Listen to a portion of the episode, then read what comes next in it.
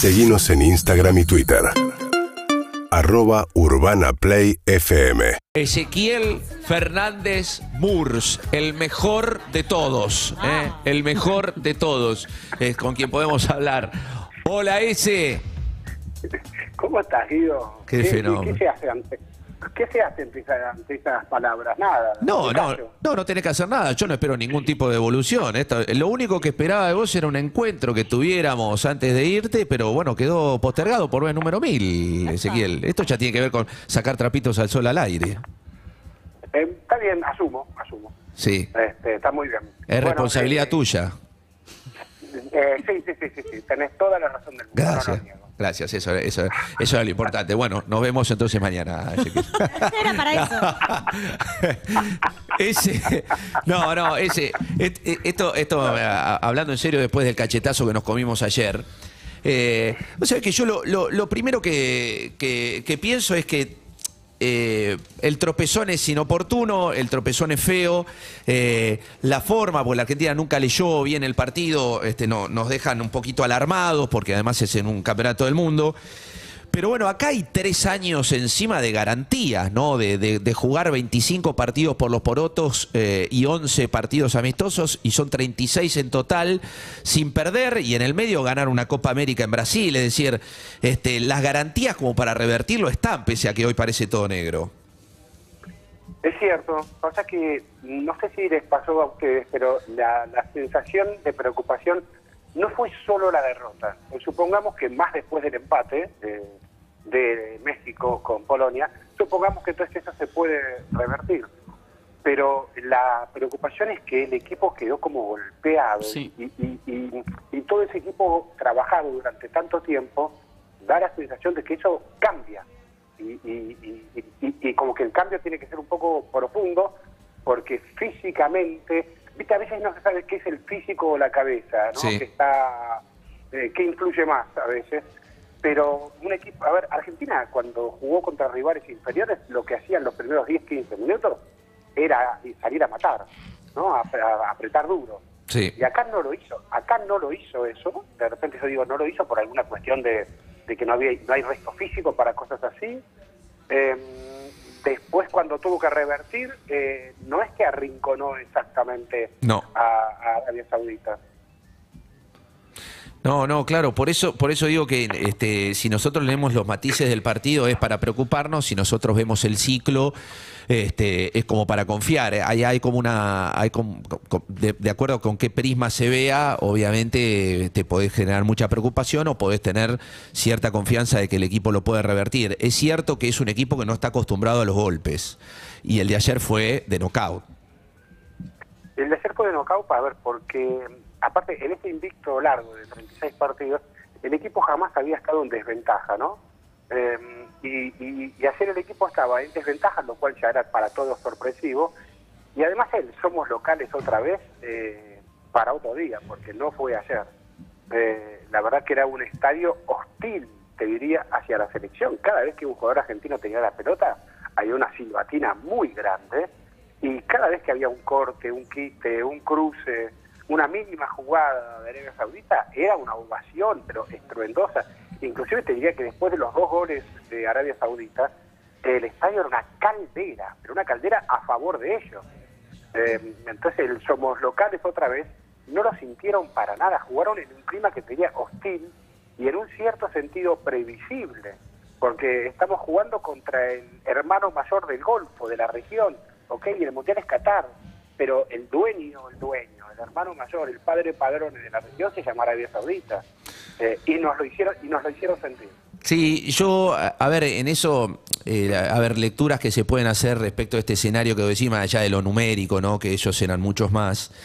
Eh, no creo que tenga que ver con, con esto de que el público de la selección argentina no es el público de los clubes, entonces como que parece ser un, público un poco más distante, más frío, porque de hecho este, se, se vio bastante fervor en los días previos, sino que yo insisto en que además de lo numérico era muy impactante, muy sorprendente ver que esta Argentina tan favorita estaba perdiendo contra un equipo tan menor que tenía 11 partidos de 16 perdidos en los campeonatos del mundo que había disputado. Entonces, eh, enmudece la sorpresa tan negativa y el, y el miedo, ¿no? Porque eh, automáticamente te, aparece un miedo deportivo de que la Argentina quede eliminada. Si nosotros lo vemos por el lado negativo, ese, este, el, el sábado podemos llegar a pegar la vuelta ya si perdemos con México. Entonces, empiezan todas unas alarmas que no estaban ni mínimamente encendidas antes del, del partido con un detalle, ¿no? Ahí sí hay que empezar a entrarle un poco más a, lo previsible.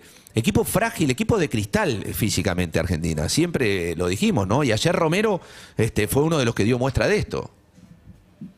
Sí, porque podemos hablar de los tres años, del invicto de 36 partidos, podemos hablar, como recordaste, que, que Arabia Saudita, 11, 16 partidos mundiales perdidos, pero un mundial es cómo llegás vos a estos siete partidos. No cuenta tanto lo previo, evidentemente, porque recordemos que los dos meses previos de Argentina, en términos de jugadores, no han sido buenos. Mucha inactividad por cuestiones físicas, demasiada inactividad, y en jugadores importantes. Este, entonces, yo no creo que haya sido casual que el técnico de Arabia Saudita haya mandado a apretar al Cuti Romero y a Paredes. Eh, como lo mandó a apretar con sus propios jugadores, porque claro, sabía que eran dos jugadores con poquísima actividad en los últimos meses. Sí, eh, dos futbolistas que salieron, de hecho, después, que fueron reemplazados.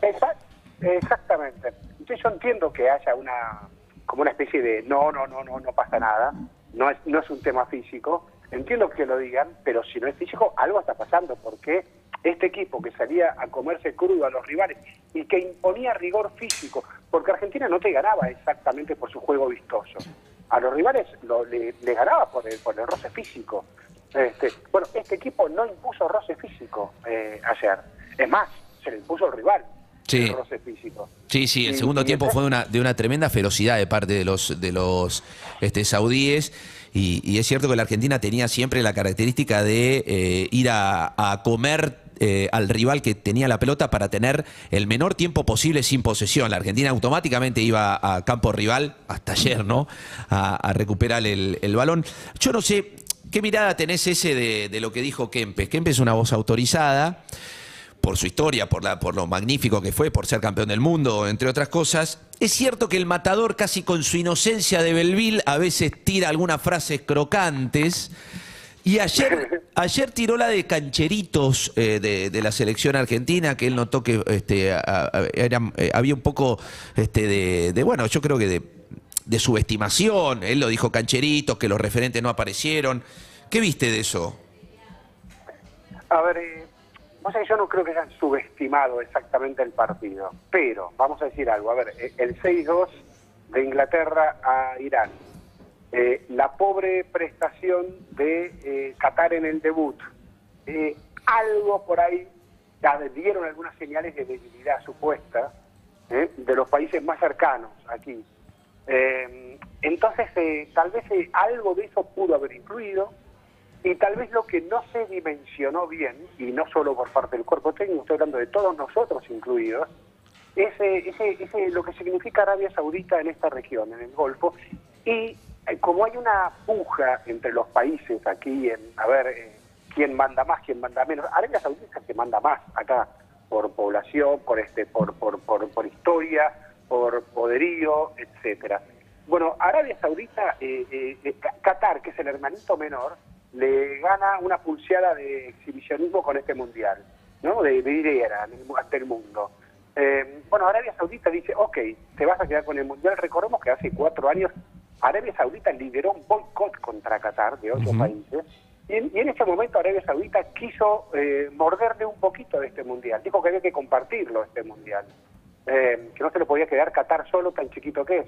Y Qatar resistió, Qatar resistió a todo eso. Bueno, Arabia Saudita eh, cuando contrata a este técnico francés, Hervé Renard, le dice a Renard no podemos quedar afuera de ese mundial. tenés carta blanca para trabajar como quieras pero no podemos quedar afuera de ese mundial. Bueno, fue tal el compromiso que terminó primero, arriba, adelante de Japón y Australia, termina eh, Arabia. Eh, y, yo creo como que ayer tenían previsto el partido de sus vidas. Eh, si, si hay que mostrarse, si un mundial es una vidriera y si el príncipe árabe necesita rivalizar con el emir catarí en esta cosa de, como le llaman, poder blando, de soft power, de utilizar al fútbol para mostrarnos ante el mundo, etcétera, etcétera, bueno, este será nuestro partido. Tal Sí. vez Arabia no logre ganar otros partidos, pero ganarle a la Argentina de Messi, o casualidad, Messi también es embajador turístico de esa Arabia que, que se, que se promociona a través del deporte también, ¿no? Arabia que tiene un equipo inglés, al Newcastle, que tiene un torneo paralelo disidente, rebelde, de golf, que tiene boxeo, que tiene lucha libre, que tiene muchísimas actividades en las que compra el deporte para promocionarse, para mostrarse. Bueno, eh, esa vidriera para ellos era el partido contra Argentina. Sí, sí, sí. Este, Y, y aquí fue una fiesta y, y veíamos imágenes de las en las calles de Arabia Saudita. Ah, pero uno sabe lo que era eso. Bueno, por algo se declaró feriado. Feriado, sí. Feriado. Sí, sí, sí. Entonces, eh, ha sido un acontecimiento histórico. Histórico, sí, sido- sí. ah, Sí, sí, sí. Tan histórico a favor de ellos como histórico este, en, en contra en contra nuestra. Eh, te quiero Eh, hacer la... perdóname, Guido, sí, una sola cosita nomás. Cuando vos me decís entonces se subestimó, yo digo, tal vez lo que sí se subestimó era el significado, el poder que tenía este partido para Arabia Saudita. Claro, el contexto, el contexto en el cual jugaba. Arabia. Claro, claro, claro. Exactamente. Eh, exactamente. Viste que el VAR nos anuló un gol que este, increíblemente era lícito. Esto, también, veo- veo esto ahí también que- sorprendió mucho. ¿eh? Sí, es in- a ver, es insólito. Por un lado es insólito que se cometan ese tipo de errores. Si es que, no, no sé si esa, si esa imagen que se muestra es también confiable exactamente. Sí. No pude ver, ¿sí? No, no, eh, obviamente también tenemos dudas porque no, no podemos creer que esto haya sucedido en una Copa del Mundo. Además es bastante grosero ver solamente el hombro de Lautaro Martínez frente al marcador central y no ampliar la imagen y ver que hay un lateral por izquierda que, que habilita, ¿no? Sí, suena, como muy, muy raro, ¿no? Sí, la Eh, verdad que eh, suena raro. A ver, eh, y, y, y- y después, bueno, pero eh, eh, digo, no, no es tampoco para ir a llorar, no es que quiera uno llorar sobre lo ya imposible, ¿no? Eh, pero ver cómo el VAR realmente ya está, este abuso de la tecnología, porque pasa a ser un abuso de la tecnología, te va naturalizando cada vez más el juego, ¿no? Sí. Eh, yo no, no, no recuerdo en la historia que haya habido goles de hombro. Este, Sí. eh, verdad. Este, ¿qué, qué, qué, qué, qué- qué- qué ventaja sacó Lautaro? Porque cuando vos corres antes que el rival, y sí, claro, te impulsás primero por adelante. Sí, ¿no? sí, sí, Por arriba, ya. por arriba te impulsas. Desde ya, Entonces, sí. este, si vos me decís que era una- un milímetro del pie adelantado, y bueno, ahí te lo, ahí te lo puedo entender mejor. Este, porque con ese pie definiste por ahí el gol, ¿no? Ahora, si el milímetro adelantado es una parte del cuerpo en la que no se ha- con la que no se hacen goles, este, entonces ahí es donde me cuesta mucho aceptar, y encima es un milímetro, digamos, ahí es donde me cuesta aceptar que, que, que- que el VAR cambie tanto la naturaleza de un juego que es físico, porque no estamos hablando de un juego que es de robots. Sí, sí, sí, sí. No, no, es increíble. La verdad que el tema del hombro, bueno, en algún momento ya lo, lo hablaremos, pero Arsène Wenger, que es el titular de la, este, de la International Board, para cambiar las reglas, dijo que eh, tendrían que tener en consideración to- la totalidad del cuerpo del delantero por sobre el último defensor y no entrar en estos detalles de partes del, del cuerpo. Eh, Ezequiel, te mando un beso grande. Te aclaro que después de, de, eh, de aquel, de aquella derrota eh, de, de Argentina, empató Marruecos eh, con este, recién con Croacia y había empatado Túnez con Dinamarca. Es decir, hay, hay algo de, de- de- de paridad también después de, de- de aquel dolor que sufrimos ayer. Eh, te mando un beso grande ese y a la vuelta espero que este, cumplamos con lo, con lo que teníamos pautado. Gran abrazo, digo. Un beso Saludos enorme. aquí a todos. Un beso enorme, un beso enorme. El mejor de todos, Ezequiel Fernández Muros. UrbanaPlayFM.com